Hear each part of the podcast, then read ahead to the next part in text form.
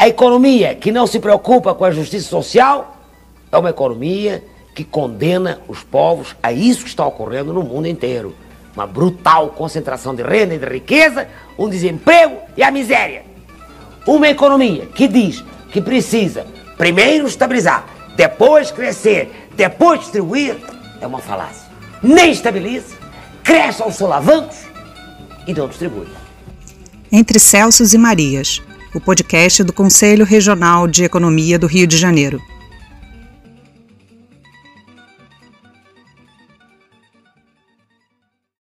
Saudações aos nossos ouvintes. Eu sou Flávia Vinhais e esse é o podcast do Conselho Regional de Economia do Rio de Janeiro, entre Celsos e Marias. O nosso entrevistado de hoje é o professor de Economia da Universidade Federal Rural do Rio de Janeiro, Antônio José. O Antônio vai fazer uma análise sobre o PL 19, que dispõe é, sobre a autonomia do Banco Central, que já foi aprovado na Câmara e no Senado e que aguarda a sanção presidencial. Me acompanha nessa entrevista o professor Marcelo Fernandes, também da Universidade Federal Rural do Rio de Janeiro. Salve, Antônio. Salve, Marcelo. Salve, Flávia. Salve, Marcelo. É um prazer poder falar com o Corecon. Olá, Flávia. Olá, Antônio. Um grande prazer estar com vocês. Antônio, vamos lá. A grande mídia defende a autonomia do Banco Central sobre a, sob a alegação de que ele deve ser um órgão técnico e que tem por finalidade impedir surtos inflacionários e que não poderia ficar suscetível aos interesses políticos. O que, que você pensa sobre isso? Bom, é, uma consideração então sobre a posição da mídia. Né? A mídia deveria ter feito uma discussão mais a miúde desse tema, não é uma coisa tão trivial assim. Aliás, a, esse PL ele está sendo discutido no Congresso Nacional há 30 anos e é, sem que se tenha chegado a uma conclusão, sem que tenha havido muito interesse em levá-lo para frente. Então, de súbito, assim, esse, esse PL caminhou dentro do Congresso, no meio da pandemia, sem que houvesse uma, uma possibilidade de uma discussão mais a fundo do seu significado. Olha, eu gostaria de chamar a atenção para a seguinte coisa: esse PL, a, o PL do Banco Central Autônomo, ele se sustenta em dois elementos. Então, o primeiro é a ideia de que a política monetária ela não tem efeitos reais sobre a economia. Então, não adianta usar a política monetária para tentar aumentar o crescimento da economia no longo prazo. É, no entanto, a política monetária ela, é, ela poderia provocar um efeito de crescimento no curtíssimo prazo, mas em seguida deixaria uma herança inflacionária para a economia. Bom, o Brasil é um país que há 20 anos tinha que lidar com um problema de inflação elevada e isso suscita, de fato, assim, paixões a respeito do tema e muita dificuldade em se, em se admitir que a política monetária pode ser usada num programa de desenvolvimento econômico. No entanto, é importante dizer que esse resultado não é um resultado assim unânime na ciência econômica, a ideia de que a política monetária só serve para controlar a inflação. Agora, tem um segundo ponto, esse é um ponto curiosíssimo, é que há uma ideia de que se o Banco Central é, é, se torna um órgão de governo e que, portanto, está submetido à política econômica, que ele se tornaria é, um refém dos interesses políticos de curtíssimo prazo. A ideia é que, perto das eleições, os políticos pressionassem o Banco Central a fazer uma política monetária mais relaxada, baixando os juros, para provocar aumento de emprego no curto prazo, mesmo que isso custasse, depois das eleições, aumento da inflação. Assim, para começar, isso é, uma, isso é uma caracterização da classe política assim bastante reacionária, né? como se os políticos não tivessem nada a fazer a não ser se preocupar com as eleições seguintes. É possível que muitos políticos, de fato, só pensem nisso, nas eleições seguintes, mas é, não parece ser a regra geral.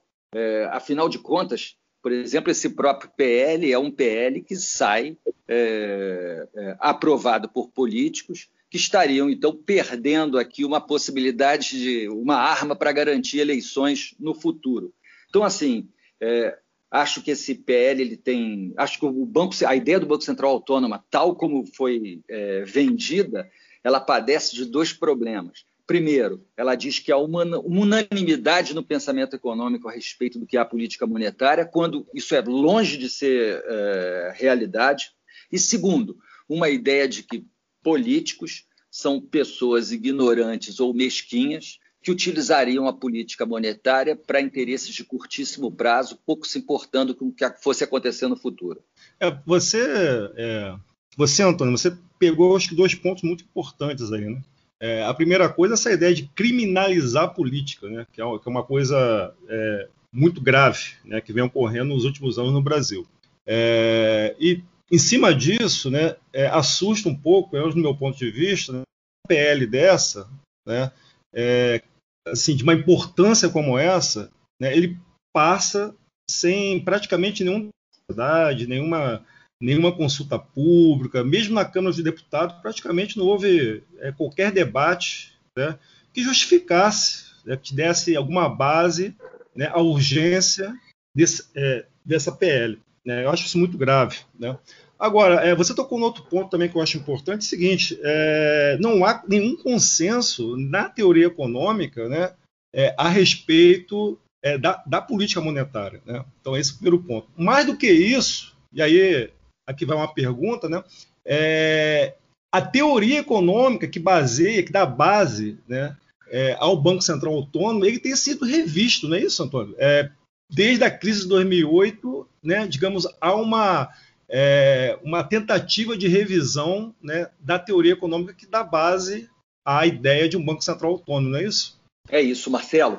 Deixa eu aproveitar a tua pergunta e fazer apenas um, um pequeno esclarecimento, porque eu já entrei discutindo o mérito da lei que foi aprovada, né, sem chamar atenção para o seu aspecto fundamental, que é a seguinte: ela transforma o Banco Central numa autarquia especial, quer dizer, que é equiparada aos demais ministérios, no entanto, tanto o presidente do Banco Central como os diretores, eles não podem ser demissíveis pelo, demitidos pelo presidente do, Banco, do Brasil, que é eleito, é, a menos que tenha cometido algum ilícito, é, no caso de doença, de, de, uma enfermidade que o impeça de cumprir o mandato, mas ele, e, e no caso de desempenho insuficiente para atingir as metas de política monetária.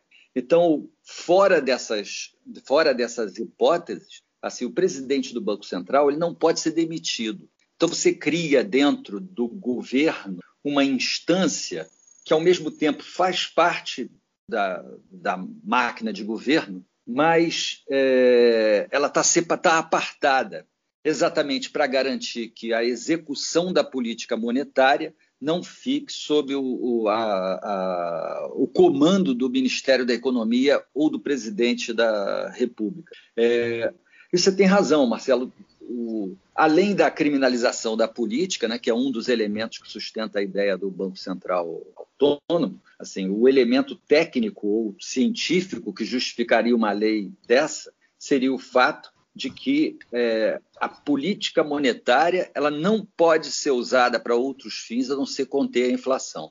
É, você tem toda a razão, especialmente depois da crise de 2008, o que tem se observado no mundo é que a política monetária ela tem se alinhado às políticas é, é anticíclicas e temos até, inclusive, encontrado resultados econômicos que estão levando, de fato, uma revisão da teoria econômica. Por exemplo, né, durante o período do quantitative easing nos Estados Unidos, o governo americano praticamente quintuplicou o total da emissão de dólares e a inflação se manteve em níveis baixíssimos, normalmente abaixo de 2%, que seria uma espécie de meta de inflação é, é, oculta né, do Federal Reserve. Quer dizer, apesar disso, a inflação se manteve baixíssima. A Europa também fez o quantitative easing e a inflação se manteve baixíssima. O Japão também fez uma espécie de quantitative easing, um afrouxamento monetário assim de grandes proporções, e a inflação também se manteve baixíssima. E muita gente atribui a esse afrouxamento da política monetária a retomada dessas economias, a recuperação dessas economias, ainda que não tenha sido uma recuperação extraordinária, mas houve uma recuperação. Então, veja, a política monetária, é, a expansão monetária nem causou inflação e teve efeitos reais não desprezíveis, ajudando a recuperação econômica dessas economias. Então, hoje, há uma discussão, mesmo entre os economistas ortodoxos, a respeito de qual deve ser o papel do Banco Central na política econômica. Ainda que a gente tem que ser justo aqui, os economistas ortodoxos, que são favoráveis a essa ideia de Banco Central é, autônomo, eles tentam achar explicações e novas justificativas para esse comportamento monetário que seria imprevisível há 15 anos atrás, né? eles tentam achar uma justificativa para ainda manter os bancos centrais autônomos. Mas, assim, efetivamente, a realidade está mostrando que as crenças que sustentavam a tese de Banco Central autônomo e Banco Central independente é, é, não são mais é, tão favoráveis quanto puderam ter sido no passado. Antônio, é, tem um, um, outro PL que já tramitou na Câmara e que agora está indo para o Senado, que é sobre a liberalização cambial. O que, que você nos diz sobre esse PL? Tá. Flávia, eu queria falar sobre esse PL e articulá-lo com esse que dá autonomia ao Banco Central, tá? Claro. Com a autonomia do Banco Central. Então, esse PL da liberalização cambial, o que ele faz é avançar bastante na liberalização cambial brasileira, um processo que vem acontecendo já há muitos anos, tá? mas ele tem é, alguns elementos novos para os quais a gente deveria prestar bastante atenção. Então, por exemplo, eu queria chamar atenção para um, um ponto aqui que é a cobertura cambial. O que é cobertura cambial das exportações? Né? Cobertura cambial das exportações consiste na obrigatoriedade de que o exportador ele traga para o país os dólares provenientes de suas exportações. No passado, o exportador era obrigado a trazer é, todas as divisas decorrentes das exportações. A partir de 2006, houve uma mudança na lei em que a cobertura cambial continuava sendo exigida, mas o Conselho Monetário é, Nacional poderia regulá-la. E, na época, o Conselho Monetário Nacional permitiu que os exportadores deixassem 30% dos dólares obtidos com exportações em instituições financeiras no exterior. Em 2008, o próprio Conselho Monetário Nacional é, determinou que os exportadores pudessem deixar 100% de suas é, da moeda estrangeira obtida com exportações em instituições financeiras no exterior. O que, que essa lei nova faz? Ela tira esse poder de regulação do Banco Central é, e traz para si a competência de regular essa, a, a cobertura cambial. Então, na verdade, a, essa lei propõe o, a extinção da cobertura cambial. Então, esse, esse, essa variável, que poderia ser uma variável de política econômica guiada pelo executivo, ela agora está entregue ao parlamento. Tá? Então, essa é uma primeira mudança é, importante. Uma segunda mudança importante é que a lei torna vários dispositivos do mercado cambial que estavam é, regulados por lei ou pelo Conselho Monetário Nacional privativos de decisões do Banco Central. Dentre eles, a abertura de contas em moeda estrangeira em bancos brasileiros por residentes no Brasil.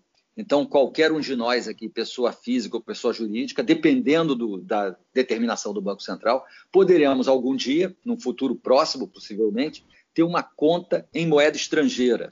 É, ter uma conta em moeda estrangeira pode ter alguns significados, como, por exemplo, uma coisa parecida com a Argentina. Né? Você tem uma conta de pessoa física, por exemplo, um depósito à vista em moeda estrangeira que pode ser sacado em dólares. É, isso tem diversas implicações sobre o sistema financeiro e significa, na prática, que a diretoria do Banco Central, autônoma, teria condições de fazer uma, uma alteração assim, brutal no mercado de câmbio, mas também, sob certo sentido, impor uma reforma no sistema financeiro uma vez que essa decisão é uma decisão muito grave, que tem diversas implicações que a gente pode explorar um pouco mais tarde. É, essa, essa questão da, da possibilidade de você poder abrir conta em moeda estrangeira, para mim é a maior tragédia, a maior tragédia dessa história toda. Né? Agora, é, ela se torna uma tragédia maior depois de feito, assim como a autonomia do Banco Central, é, você é, dificilmente consegue reverter, né, Antônio? Pois é, Marcelo, é, a gente não sabe quais são os efeitos é, futuros né, de, um, de, uma crise econômica ou uma mudança na composição do Congresso, da, um novo presidente, nós não temos ideia dos efeitos que isso terá. Agora, eu imagino que uma medida dessa, uma vez que se difundam, por exemplo, contas em moeda estrangeira, é, para empresas e para pessoas físicas, se a reversão é muito simples, né? porque certamente as empresas e mesmo as pessoas vão se organizar economicamente contando com essa possibilidade. É, você tinha feito um comentário chamando a atenção para a tragédia que isso pode significar. É, eu tendo a, a concordar contigo, porque efetivamente o que significa é que se o Banco Central, veja, esse aqui é o problema, né? se o Banco Central tornar possível que pessoas físicas ou empresas indiscriminadamente tenham contas em moeda estrangeira, isso significa que o sistema bancário ele poderá ficar muito exposto, porque ele, de um lado, terá um passivo em moeda estrangeira, determinado pelas preferências dos depositantes, e do outro, ele não necessariamente poderá ter ativos de moeda estrangeira para fazer hedge das suas operações. Então, num caso de desvalorização é, cambial, os efeitos sobre os balanços dos bancos podem ser muito graves. É, e eu diria que, como o público acaba se, acaba se acostumando com as coisas e ficando atento, né, é, eu imagino que pode acontecer no caso de uma ameaça de desvalorização cambial, qual o impacto que isso pode ter sobre o comportamento do público? Muito provavelmente as pessoas correrão para os bancos para converter seus depósitos em reais em depósitos em dólares, e no momento seguinte, se tiverem desconfiança da saúde do sistema bancário, recolherão depósitos, os, os dólares é, ao vivo, né? pedirão a troca dos seus depósitos à vista por dólar, por papel moeda. Qual é o problema? Um país, o Brasil não emite dólares, e o Banco Central não será capaz de socorrer o sistema bancário numa eventual corrida bancária.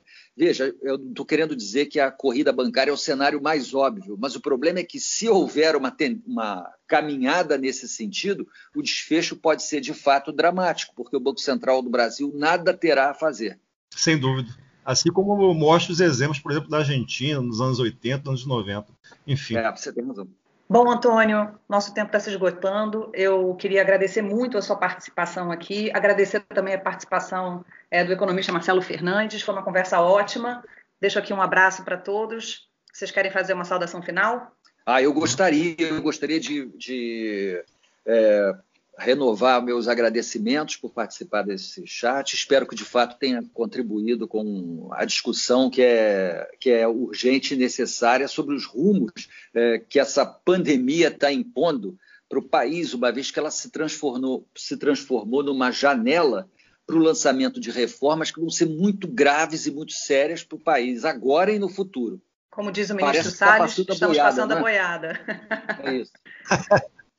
Eu queria só agradecer aqui a presença do Antônio, que é, ele sempre dá excelentes comentários. Valeu, Antônio. Obrigado. Obrigado, obrigado. Flávio. Abraço a todos. Saúde.